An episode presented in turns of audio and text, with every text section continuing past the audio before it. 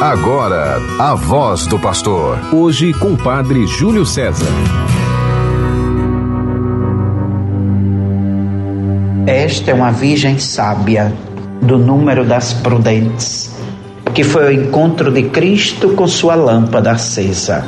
Querido irmão, querida irmã, você que está conosco pela Rádio 91.9 FM, a Sintonia do Bem, a rádio de nossa arquidiocese e pelas outras rádios que no território arquidiocesano retransmitem o programa A Voz do Pastor.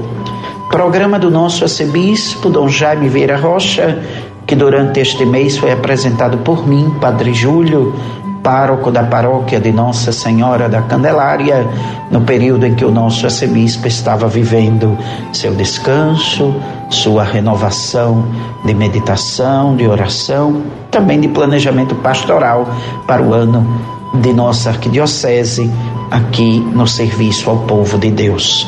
E eu lhe convido a juntos meditarmos o trecho do Santo Evangelho, hoje aquele retirado do capítulo 6 do Evangelho escrito por São Marcos, nos capítulos 30 a 34.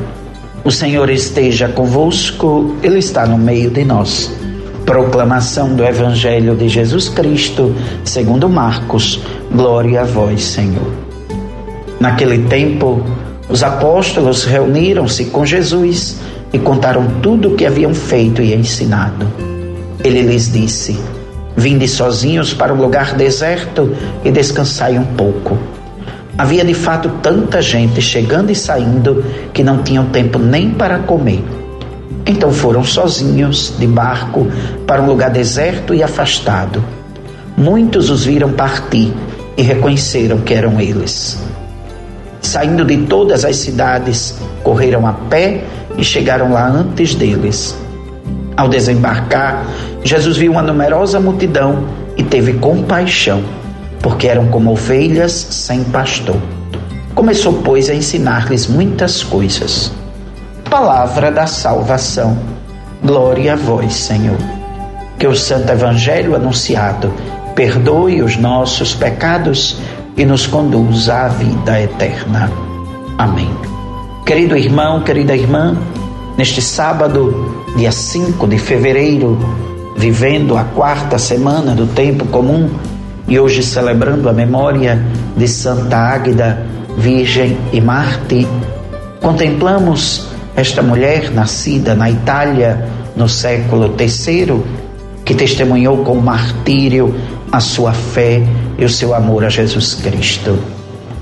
Podemos dizer com a Sagrada Escritura que Santa Águida é uma pedra preciosa do reino. Na sua vida e no seu nome se manifestam a bondade divina. Sofreu martírio de maneira muito cruel, mas preservou a integridade da sua dignidade e da sua fé. Teve os ossos desconjuntados, os seios dilacerados e arrancados, a arrastaram sobre cacos de vidro e carvões em brasa. Será que nós teríamos coragem de suportar tudo isso por causa de Jesus? Porque foi por isso que Santa Águida suportou. Amou de verdade ao Senhor sem fingimento algum. Santa Águida, que foi agradável ao coração de Deus pelo mérito da castidade, pela força do martírio, alcance para nós o perdão que não temos a coragem de viver a fé, a misericórdia, o amor. Não temos a coragem de ser Marte no tempo de hoje.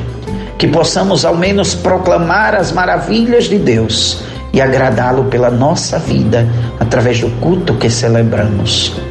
Que possamos, assim como Santa Águida, reconhecer o Cristo como esposo, ir ao seu encontro, participar cada vez mais da Eucaristia que nos une a Ele.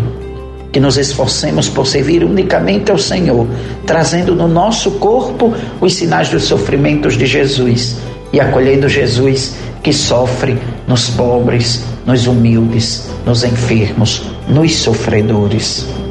Querido irmão, querida irmã, que a palavra do Senhor nos leve a encontrar o Cristo e aprender a dizer sim ao seu plano de amor. Jesus, hoje, no trecho do Evangelho, convida os discípulos para se afastar Então foram sozinhos, de barco, para um lugar deserto e afastado. Mas muitos os viram partir e, saindo de todas as cidades, correram a pé e chegaram lá antes deles. É admirável como tanta gente seguia Jesus. Uns mais de perto, outros mais de longe. Só que aqui, nesse trecho de hoje, tem uma novidade. Muitos correram, chegaram antes, ficaram esperando o Senhor. O que é que nós podemos aprender com isso? Que não basta seguir Jesus quase que por obrigação. Nós temos de perceber que precisamos dele, que não podemos viver sem ele, que temos de estar sempre atentos à sua espera, vendo nele o nosso único Salvador. Como comunidade que se reúne no nome de Jesus, como igreja que espera ajuda divina, é assim que temos que estar sempre à disposição de Deus. Uma igreja que é chamada a ser no mundo um sinal vivo da bondade e da misericórdia de Deus. Precisamos, cada um de nós, ajudar as nossas comunidades igreja, as nossas comunidades missionárias, as nossas comunidades paroquiais, para que sejam lugares de encontro, de acolhida dos jovens e idosos, das famílias e dos necessitados. Precisamos tornar fecundo o testemunho da vivência da palavra de Deus, servir a Deus com generosidade nos pobres e sofredores. O Senhor nos ampara na sua misericórdia, nos guia todos os dias no caminho de seu Filho. E é só assim que nós poderemos alcançar a salvação. Querido irmão, querida irmã, que nós possamos viver isso diariamente. Que nunca nos esquecemos que o lugar do Senhor deve ser o primeiro. Que estar com Jesus deve ser a primeira coisa que nós devemos buscar. Amanhã é domingo, é dia do Senhor. O Senhor nos chama para estar com Ele na Santa Missa. Não perca essa graça, não perca essa oportunidade. Vá ao templo, vá à igreja, entre, se incline, se prostre, adore o Senhor que nos criou. Ele é o nosso Deus. Viva a Santa Eucaristia, receba a missão que o Senhor lhe der na missa para realizar durante a semana que vai se iniciar. O Senhor nos convida a participar da obra de sua redenção. Assim como os discípulos estavam junto dele, partilhavam com ele a barca, a missão, eram obedientes, reconheciam a presença do Senhor, deixaram tudo, se dispuseram a percorrer o caminho com ele, aprendendo de seu ensinamento, se deixando transformar por sua verdade. É assim também que nós devemos viver.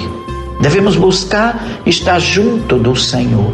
Devemos buscar viver com Ele também a barca da nossa vida a missão que Ele nos dá, obedecer ao seu projeto para nós, reconhecer a sua presença no meio de nós. Se preciso for, devemos deixar tudo e nos colocar para percorrer o caminho com Ele. Devemos aprender com o Senhor, devemos nos deixar transformar pela Sua verdade, deixar que a luz do Seu Espírito nos ilumine. O Senhor nos perdoa sempre, mas espera que recomecemos a vida com Ele. Ele é a plenitude da vida. Esse Deus da vida, que é o Verbo eterno do Pai, o Deus da misericórdia, o caminho da paz, o Deus da bondade. Que nós possamos sim ser a família do Senhor, família que Ele guarda com incansável amor. Confiar na Sua graça, deixar que Ele nos guarde sob a Sua proteção. Que nós estejamos na barca com Jesus que Ele esteja na nossa barca. Nós escutemos Sua proposta, façamos o que Ele diz, o reconheçamos como Senhor, aceitemos a missão que Ele nos propõe. Queremos neste dia voltar o nosso olhar para a paróquia de Santana, em São Joaquim, em São José do Mipebu, que celebra o aniversário natalício do seu vigário paroquial, Padre Jarbas, e também para a paróquia de São Leonardo de Porto, em Maurício, Roma, que celebra o aniversário natalício do vigário paroquial, Padre Jarbison. Os dois padres são irmãos gêmeos, e um aniversaria aqui, outro lá recordamos essa festa hoje. Também a paróquia de Santa Clara, que hoje celebra o aniversário natalício do seu diácono Manuel Jonas. Amanhã, o aniversário do Padre Adelson, pároco da paróquia de Nossa Senhora Virgem dos Pobres em Emaús, e do Padre Bruno, pároco da paróquia do Sagrado Coração de Jesus em Riachuelo. Que Deus abençoe a todos com felicidade e vida. Amanhã é dia de Nossa Senhora da Esperança, padroeira da cidade da Esperança. Que Deus abençoe o Padre João Erickson e todos aqueles que fazem a paróquia da Cidade da Esperança. E aqui, meu irmão, minha irmã, eu me despeço de você. Termina aqui a minha missão por estes dias, delegada esta missão pelo nosso arcebispo, para estar com você no programa Voz do Pastor. Na próxima segunda-feira, Dom Jaime estará de volta para meditar com você esta palavra santa.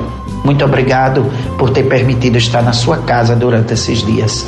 Que pela intercessão de Nossa Senhora tenhamos um sábado feliz, em nome do Pai e do Filho e do Espírito Santo.